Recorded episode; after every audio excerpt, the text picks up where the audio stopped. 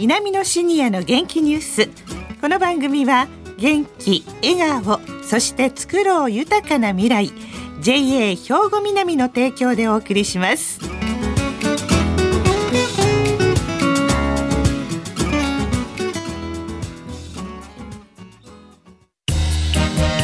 皆様の元気生活を応援する JA 兵庫南。近畿最大級の農産物直売所虹色ファーミン。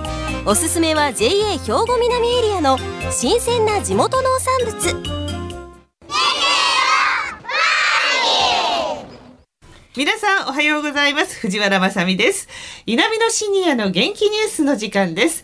この番組は兵庫県の高齢者大学南野学園の元気なシニアの皆さんが気になったニュースや話題を取材しラジオを聴きの皆さんにお伝えいたします。今日は、えー、稲美野学園ラジオ放送サポーター H 班の皆さんが来てくださいました。それでは自己紹介からお願いします。おはようございます。大高忠81歳でございます。北野千佳子です。76歳になりました。宮本博道71歳です。工藤夢美74歳です田原昇です。69歳です。はいよろしくお願いします。よろしくお願いします。さあ今日は何を伝えていただけますか大高さん。はい今日はですね加古川市にある兵庫県稲美野学園の魅力。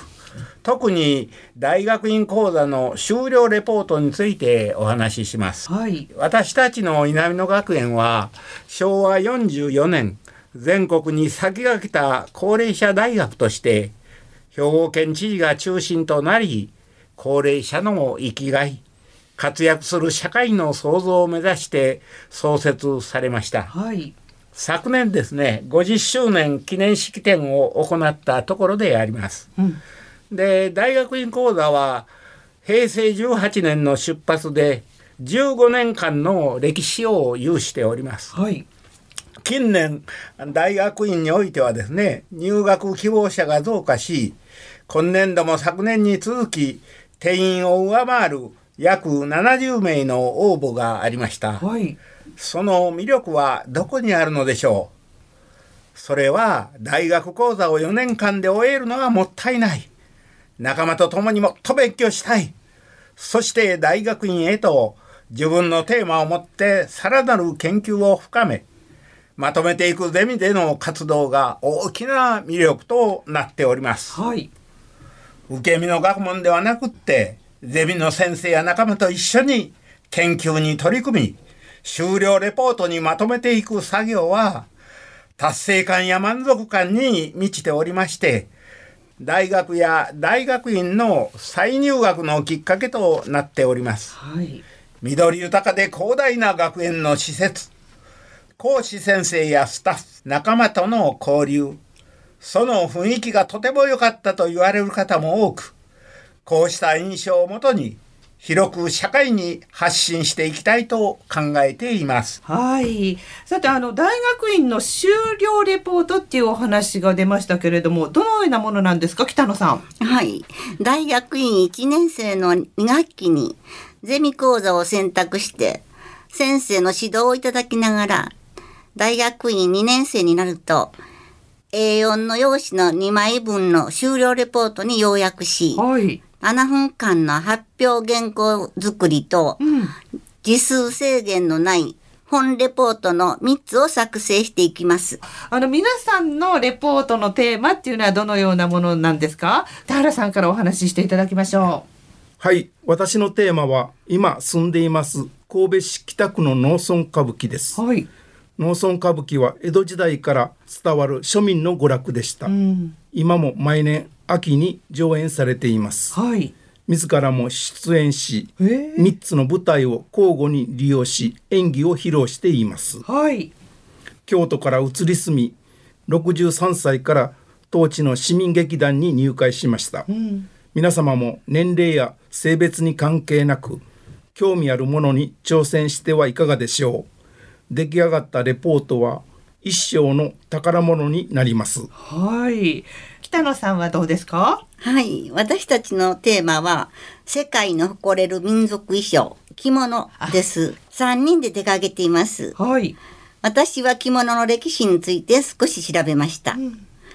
着物の歴史は縄文時代から始まっており、弥生時代、大和時代、飛鳥時代と年代を追って、明治、大正、昭和という現代へつながっています。はい。着物の移り変わりは大変面白く、例えば、平安時代の十二人絵は貴族の晴れ着だったのですね。はい。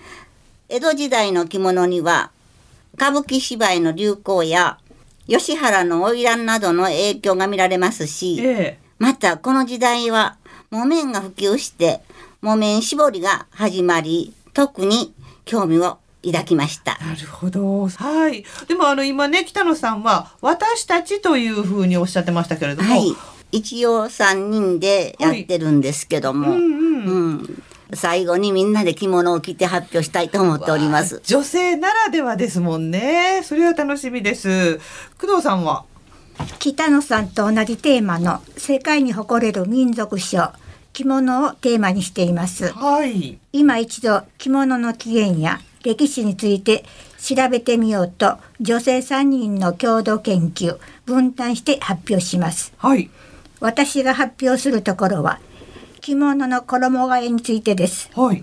着物をテーマに選んだのは今南野学園の有志が毎週着付けの講習会を開いているからですはい。あ、なるほどね。はい。大高さんは何ですか？私のテーマは、はいあの人生100年時代をどう生きるあかー、なるほど。まあ、副題は自分史制作への序章とつけました。はい。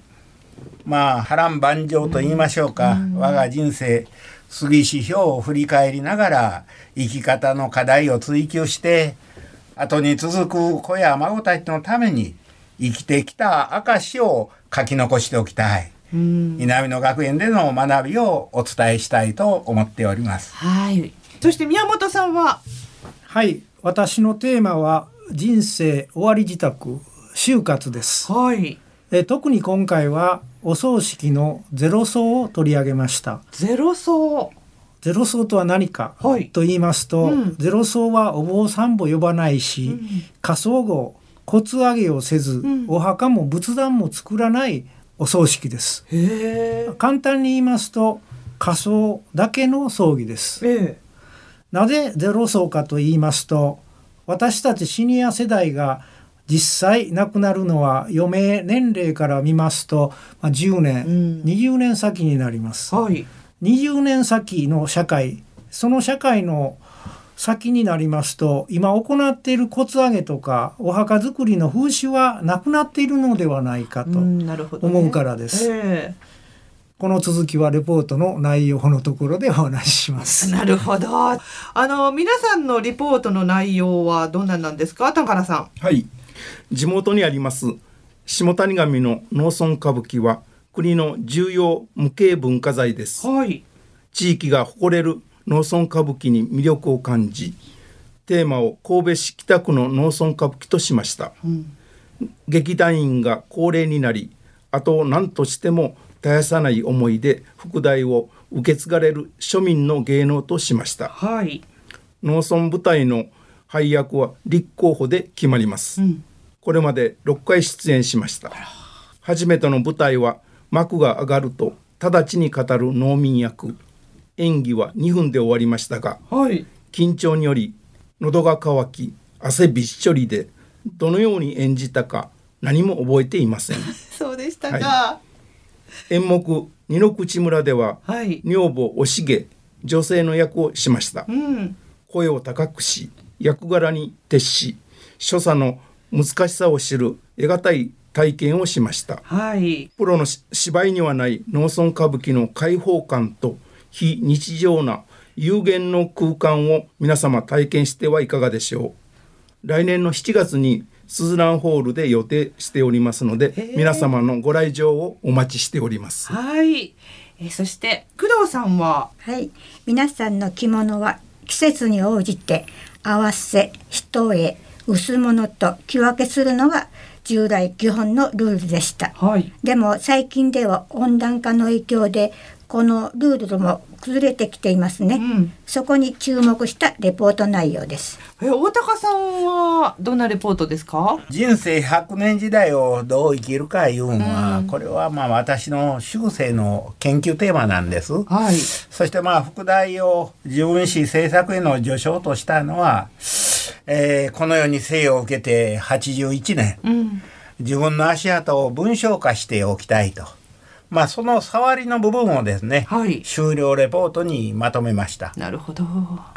あまあ振り返れば、まあ、悔しかったことや悲しかったことがたくさんありました。うん、でもそれらを乗り越え生きる力を人権童話教育から学びました。はい、新米教師の頃の人権教育との出会いが自分自身を成長させ教職に生きる土しょっ骨を鍛えてくれました。うんそうした感謝の気持ちで置き土産になればと思っています。はい。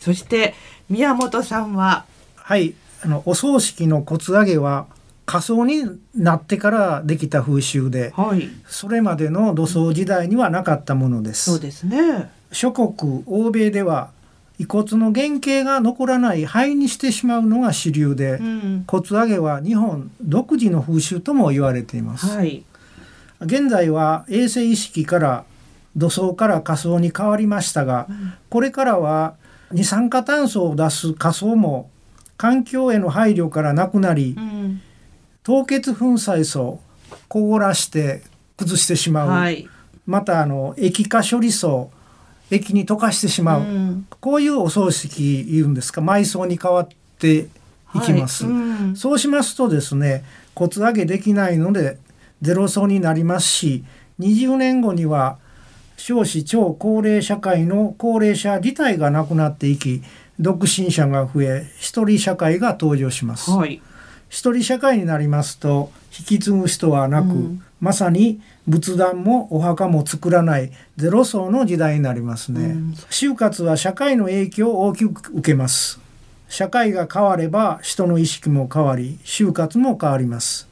変化していく中で時代に合った就活を考えていきたいものですね。うん、なるほど。はい、まもなくその終了発表があるということなんですが、大高さんまとめていただけますか？はい、大学院でのレポート発表はですね、毎年約60本、はい、15年間で900本以上になります。はい、で終了レポートは毎年ですね、要約集として作成されて。うん県民や市民に愛される地域密着型のレポートとして、ますますこう充実させていきたい、うん、稲美野学園に学ぶ私たちの願いでございます。はい、皆さんでも大変だと思いますけれども頑張ってください。はい、しっかり頑張ります。はい、ありがとうございました。皆様の元気生活を応援する JA 兵庫南近畿最大級の農産物直売所虹色ファーミンおすすめは JA 兵庫南エリアの新鮮な地元農産物。